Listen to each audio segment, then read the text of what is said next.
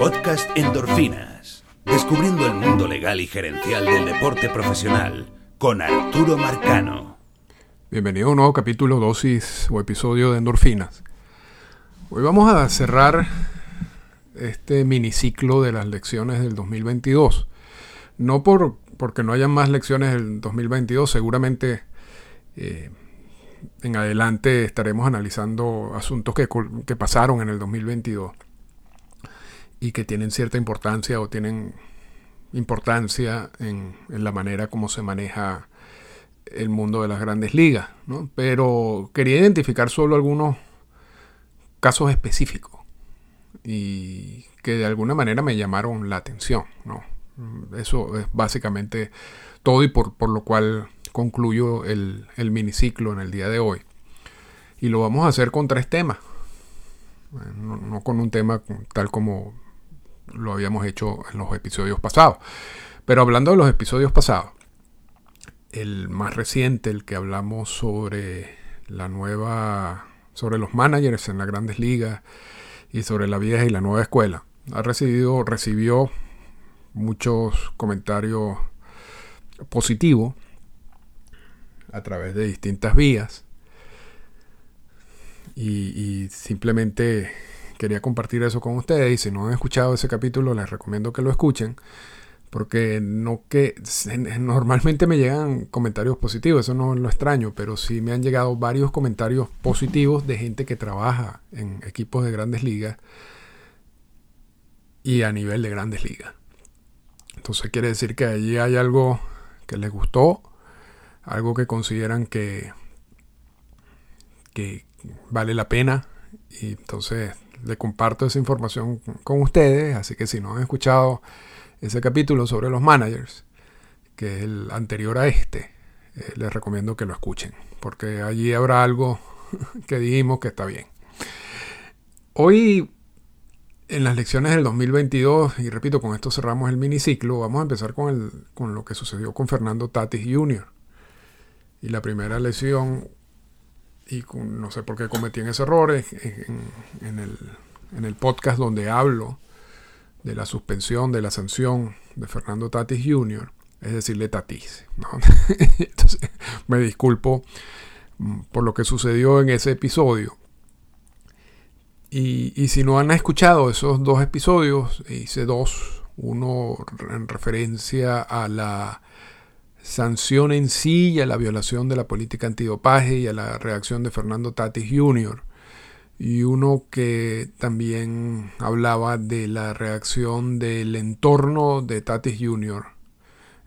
y de amigos de Tatis Jr. en cuanto a la suspensión del jugador. Entonces, si no han escuchado esos dos episodios, también les recomiendo que lo escuchen porque así va a ser mucho más fácil hacerle seguimiento a lo que vamos a decir en estos momentos. Y resulta que cuando, cuando se suspende a Tatis Jr. por violación de la política antidopaje, se, se hace el cálculo de los días de sanción. Recordemos que según la política antidopaje, la primera vez que, que se viola la política, eh, le sale una sanción de 80 partidos, de 80 juegos. Entonces, cuando se hace el cálculo en el caso de Fernando Tatis Jr., en ese momento lo que daba es lo siguiente. Eran el resto de la temporada del 2022 y los 32 primeros juegos del 2023. Esa era la manera como se dividieron esos 80 juegos de suspensión entre el 2022 y el 2023, lo que quiere decir que Tatis Jr. iba a estar o, o estará activo en el 2023 luego de los 32 primeros juegos de los padres de San Diego. Y hasta ahí llegó, ¿no? Básicamente. Luego sucede algo que no es que no estaba en el libreto, pero pero que bueno, cambia un poco este cálculo. Y, eso, y, por eso lo incluyo aquí en las lecciones del 2022, porque yo no, no sabía esta parte. De hecho, mi inclinación natural, cuando, cuando esto sucede y se empieza a conversar, es decirle, no, esos juegos no cuentan. Eso, eso fue mi primera reacción antes tan siquiera de buscar qué es lo que dice la política, que es un error grave que cometemos todos y que cometo yo con frecuencia. Yo creo que es primero, antes de emitir una opinión, es mejor revisar. y es mucho más fácil porque así uno no comete errores relativamente sencillos. Pero bueno, vamos al, vamos al, caso en sí. Los padres se meten en la postemporada. Y no solamente eso, sino que logran avanzar bastante hasta perder con los Phillies de Filadelfia. Y en total, los padres de San Diego acumularon 12 juegos en la temporada, en la postemporada. Y la pregunta que me llegó en ese momento, sobre todo cuando estaban en, la, en, el, Wild Card, en la serie del Wild Card, los padres de San Diego, era si esos juegos de postemporada deben restarse a los juegos de la sanción de, de Tatis Jr. Y repito, mi primera reacción fue decir que no. Y luego reviso la, lo que dice la política y vamos a leer lo que dice la política cuando habla del punto H suspensión dice, para los fines de esta sección 7, y salvo por lo que se establece en las secciones 7H4 y 7H5 más abajo, un juego incluirá todos los juegos de la temporada del campeonato y de postemporada, incluido cualquier juego de desempate en lo que el jugador hubiera sido elegible para jugar, pero no incluirá los juegos de entrenamiento de primavera, los de prolongación del entrenamiento de primavera, los juegos de la Liga Otoñal de Arizona ni los juegos afiliados de la liga invernal.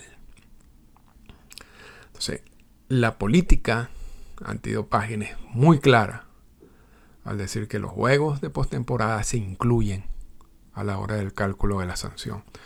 Entonces, volviendo al caso de Fernando Tatis Jr., como San Diego jugó 12 partidos en postemporada, en vez de tener que esperar 32 juegos en el 2023, solamente tendrá que esperar 20 juegos y luego será activado. Así que esos 12 juegos de postemporada van a hacer que Tatis Jr. regrese a la acción mucho más rápido en el 2023. Y eso. Y, aquí hay, hay varios asuntos. Hay varios asuntos cuando, cuando, dice que son elegibles y no son elegibles. Tatis Jr. se operó. Y de hecho no solamente una operación, se hizo varias operaciones. Habría que considerar si aún así hubiera sido considerado, perdón la redundancia, elegible según esta definición de la política antidopaje porque si estaba operado y no iba a estar con la posibilidad de entrar en acción, sino hasta el 2023 por la operación, yo no sé hasta qué punto habría que considerarlo como elegible en juegos de postemporada. Porque la política dice en los que el jugador hubiera sido elegible para jugar, pero si estaba, repito, en recuperación de una, de una, de una lesión quizás no, no se aplique. Entonces, eso, eso es una duda, eso es una duda que tengo y que les pongo. En teoría, deberían contarse los juegos. Y podría decir Tatis Jr. y podría decir el agente, bueno, se operó simplemente porque ya sabía que, que, no iba a poder jugar más en el 2022, ni en la postemporada del 2022, de haber tenido esa posibilidad no se hubiera operado y hubiera esperado fuera de temporada para hacerlo. Entonces allí esa sería como la defensa, ¿no? No, eh, no, hubiera, no, era elegible porque estaba operado, pero esa operación fue consecuencia de la sanción. De no haber sucedido eso, no se hubiera operado en ese momento. Yo hubiera esperado a, pasar a la postemporada y, a lo que sea, y a todo lo que hubiera sucedido en la postemporada para luego operarse. Yo, yo, yo puedo, no sé, yo, yo, tengo la duda de cuál es la interpretación de, en, este caso, pero yo asumo que le van a calcular esos 12 juegos y que, y que Tatis Jr., Tatis Jr., sorry, va a, a entrar en acción luego de 20 juegos de la temporada del 2023. Pero hay otro asunto. Hay otro asunto que también es interesante y después vamos a hablar si es justo o injusto esta regla, ¿no? Cuando, cuando tú calculas los juegos de suspensión, tú usas el salario de ese jugador para porque él no recibe salario, él pierde el salario de esos juegos en donde está suspendido por, por violación de la política antidopaje. Y Tatis Jr., el salario del 2022 es 5.714.286 y el salario del 2023 son 7.714.285. Entonces tú usando ese salario de temporada, tú calculas mm, si se perdieron eh, si se va a perder 20 juegos, 32 juegos en el 2023, tú lo calculas con base a los 7.714.285 eh, dólares que le corresponden de salario para esa temporada. Entonces es, relativamente fácil el cálculo. Ahora, en el caso de, estos de, de Tatis Junior específicamente y los 12 juegos que, que tuvieron los padres de San Diego en la postemporada, hay que recordar que los jugadores no ganan salario por postemporada. Lo que reciben es un bono con base a, una, a un cálculo de los ingresos de taquilla y es una bonificación especial, pero no es salario. Y es una bonificación también está determinada por el CBA, que, que en términos generales uno asume, yo asumo que va a estar muy por debajo de lo que le correspondería, por ejemplo, a Tatis Jr. en el caso de su sueldo en el 2023. Lo que quiere decir que no solo Tatis Jr. se beneficia de esos 12 juegos de la postemporada, sino que esos 12 juegos de, postemporada no van a significar un, una disminución económica muy grande en comparación a lo que hubiera pasado si le calculas esos 12 juegos en el 2023. Entonces se beneficia por ambos lados. Se beneficia por los juegos de postemporada y se beneficia también por el dinero. Pero eso es lo que dice la política.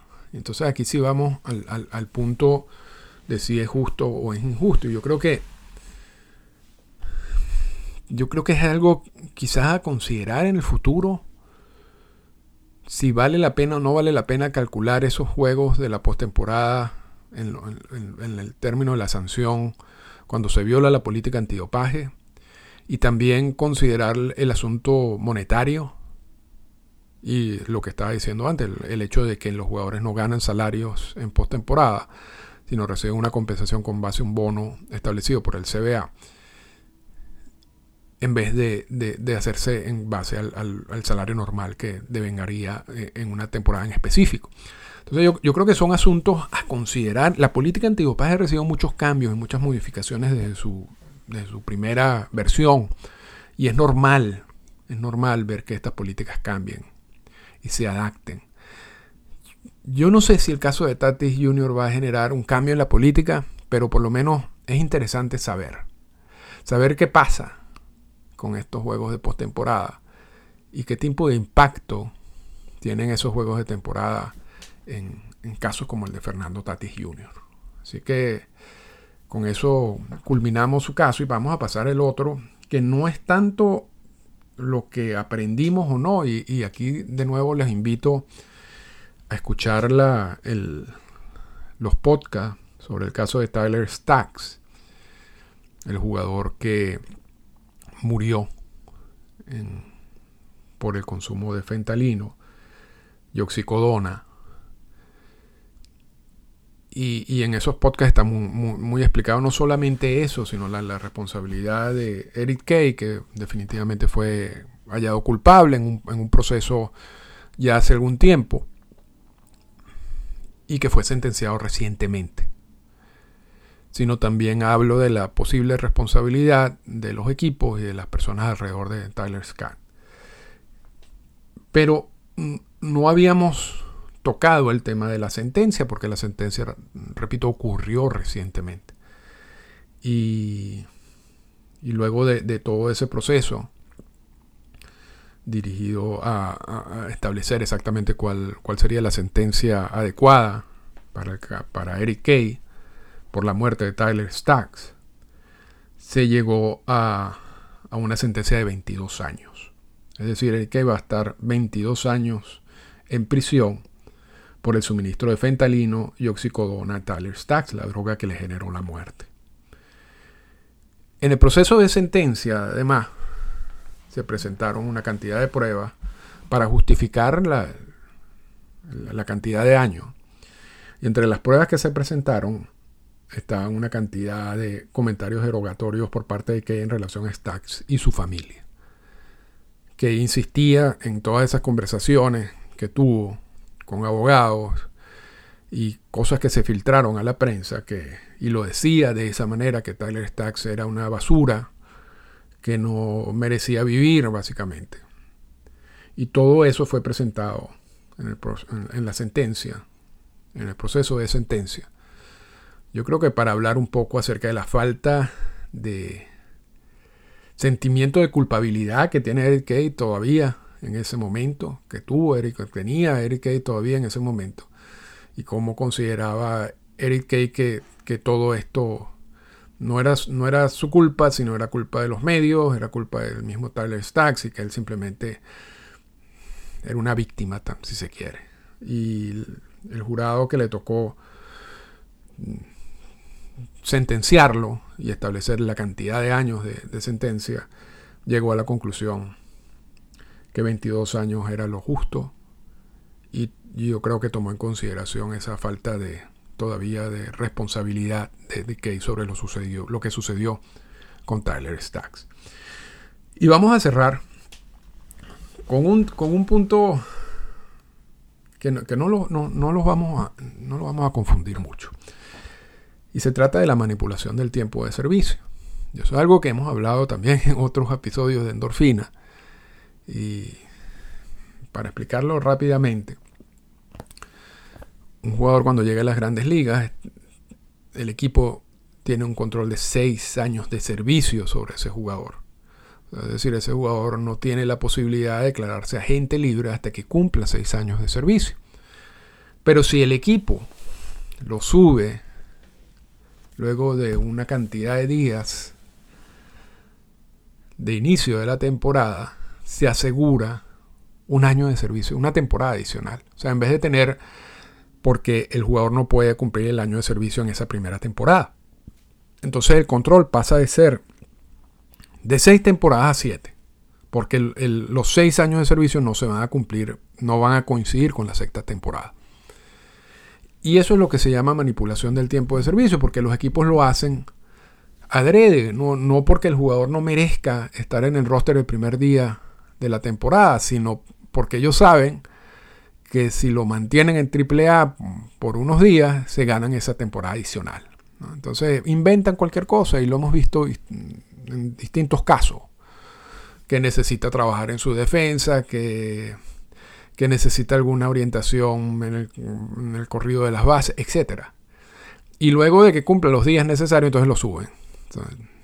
Y, incluso hay casos que han llegado a procesos de arbitraje, eh, y, como el de Chris Bryant, y, el, árbitro le ha dado la razón a los equipos. Aun cuando en esos casos, básicamente el equipo dijo yo lo, lo estoy dejando en AAA para poder usar ese año esa temporada adicional. Eso es lo que se refiere a la manipulación del tiempo de servicio. Y en la última negociación del convenio laboral se buscaron algunas medidas para evitar la manipulación del tiempo de servicio. Y se incluyeron en el nuevo convenio laboral y hay un podcast donde yo hablo exactamente del detalle de todo, todo lo que se incluyó en el nuevo convenio laboral.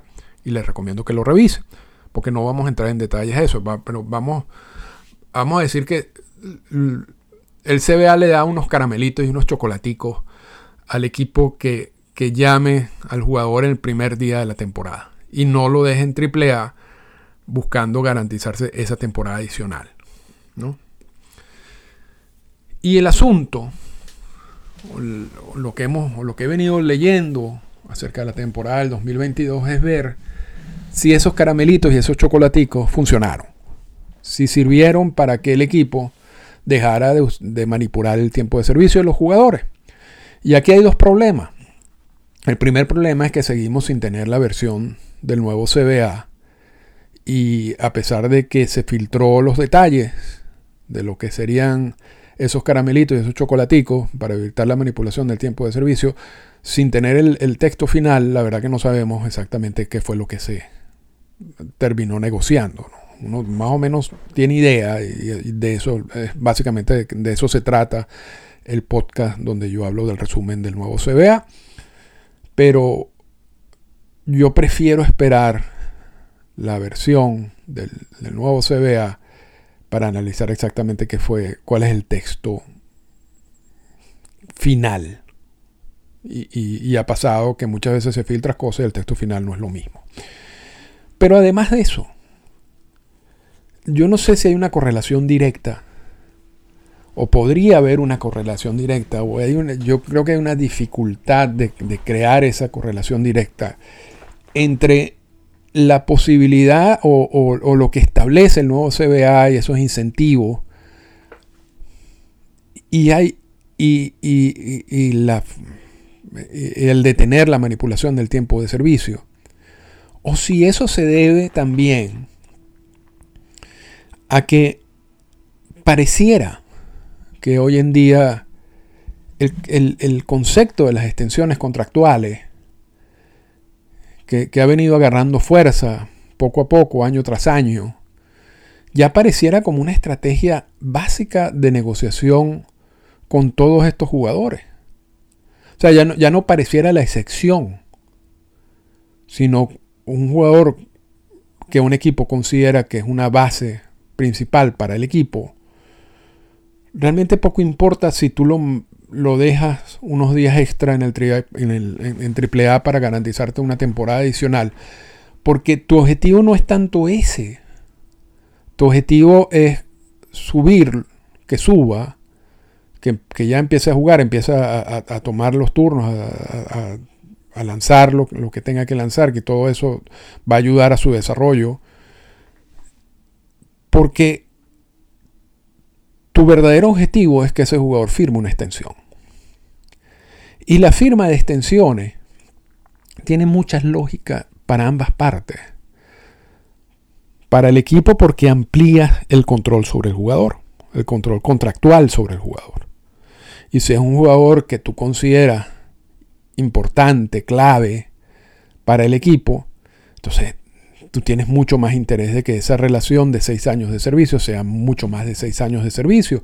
Pero por el otro lado, cuando tú firmas alguna de estas extensiones, dependiendo de, la extensión en sí y lo que diga la extensión, porque ya una de las lecciones fue el caso de Julio Rodríguez, que es una extensión bien complicada, pero lo que serían las extensiones normales, también son contratos que facilitan el, el cambiar ese jugador eventualmente eventualmente. Porque no solamente tienes un contrato a largo plazo, ya con montos determinados, a diferencia de cuando el jugador está bajo control y tiene que ir a los arbitrajes salariales. Sino que muchas veces también tienes una cantidad de, opciones del equipo que son beneficiosas. Entonces, el equipo se beneficia, quien firma, el equipo que, beneficia, que firma las extensiones, se beneficia por ambos lados, ¿no? Amplía el control sobre el jugador, en este caso, no por los años de control, sino por, una cuestión contractual, pero al mismo tiempo hace que ese jugador sea más apetecible en el mercado a la hora de un cambio.